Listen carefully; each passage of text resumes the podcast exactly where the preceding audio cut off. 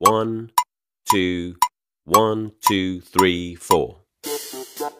大社会，小新闻，新鲜事儿，天天说。朋友们，你们好，这里是天天说事儿，我是江南。这业界描绘的技术前景啊，相当的美好。但是五 G 呢，采用更高的频段，建设更多的基站。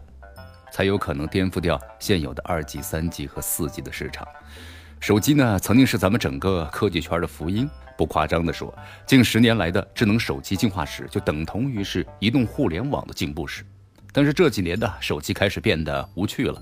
近几年来呢，手机厂商是绞尽脑汁儿，想的无非就是如何把屏幕的边框做得更窄，这后盖儿哎配色的更加悦目，这设计的同质化的问题非常的严重。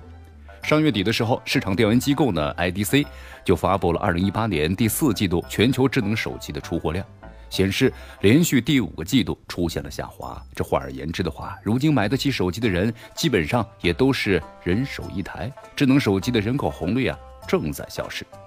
这几天呢，一年一度的 MWC 世界移动通信大会电子展呢，正在巴塞罗那举行。这是高通、华为、三星、诺基亚等通讯科技公司展示肌肉、抢占风头的重要场合。今年的关键词呢，就是五 G。其实去年 MWC 的关键词也是五 G，但是必须 必须明确的是，这业界鼓吹啊是一回事儿，这商业落地又是一回事儿。举个例子。三 G 时代啊，应用最广的 CDMA 网络，最早的可以追溯到是一九五零年，那是美国军方的通讯技术之一。高通呢，直到是一九八九年才把 CDMA 应用在了移动通信的领域上。而自两千年开始，通信业界啊就在呼喊的三 G 了，喊了几年，直到二零零七年、零八年这个 iPhone 问世，好马配好鞍，CDMA 才得以真正的普及。回到五 G。业界描绘的技术前景呢，相当的美好。这五 G 的容量是四 G 的一千倍，这峰值的速度呀，比四 G 快了达了是一百倍。轻松看三 D 影片或者是四 K 的电影，这也意味着五 G 采用呢更高的频段，建设更多的基站，才有可能颠覆掉现有的二 G、三 G、四 G 的市场。我们真的需要一秒钟就能下载一部四 K 电影的网速吗？现阶段的用户和市场对于五 G 的真实需求？其实是存疑问的，即便呢很早就宣布入局五 G，承诺二零一九年上半年就推出五 G 手机的 OPPO，对吧？也清楚五 G 落地还言之尚早啊。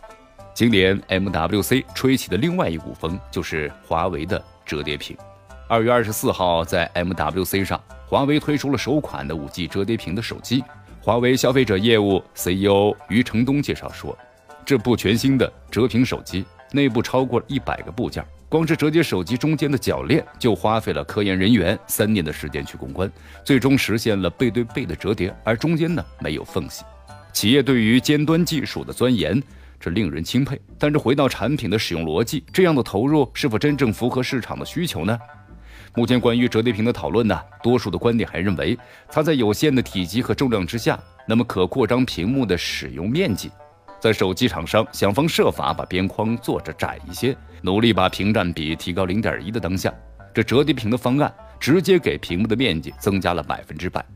可上手之后呢，手机内的应用适配问题、视频与照片的尺寸的问题、这屏幕新增所带来的功耗的问题，诸如此类的问题啊，都成了阻碍用户尝新的理由。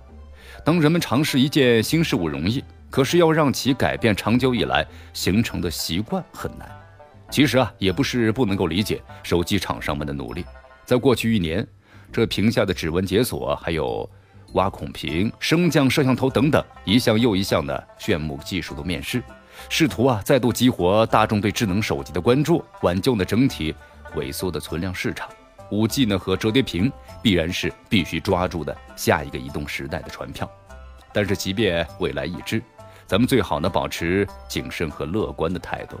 比如说威尔区块链的泡沫幻灭，才不过是几年的时间。对于折叠屏期待呢，归期待，但是能否代表新的技术潮流，还需要经过市场的检验。这里是天天说事儿，我是江南，咱们明天见。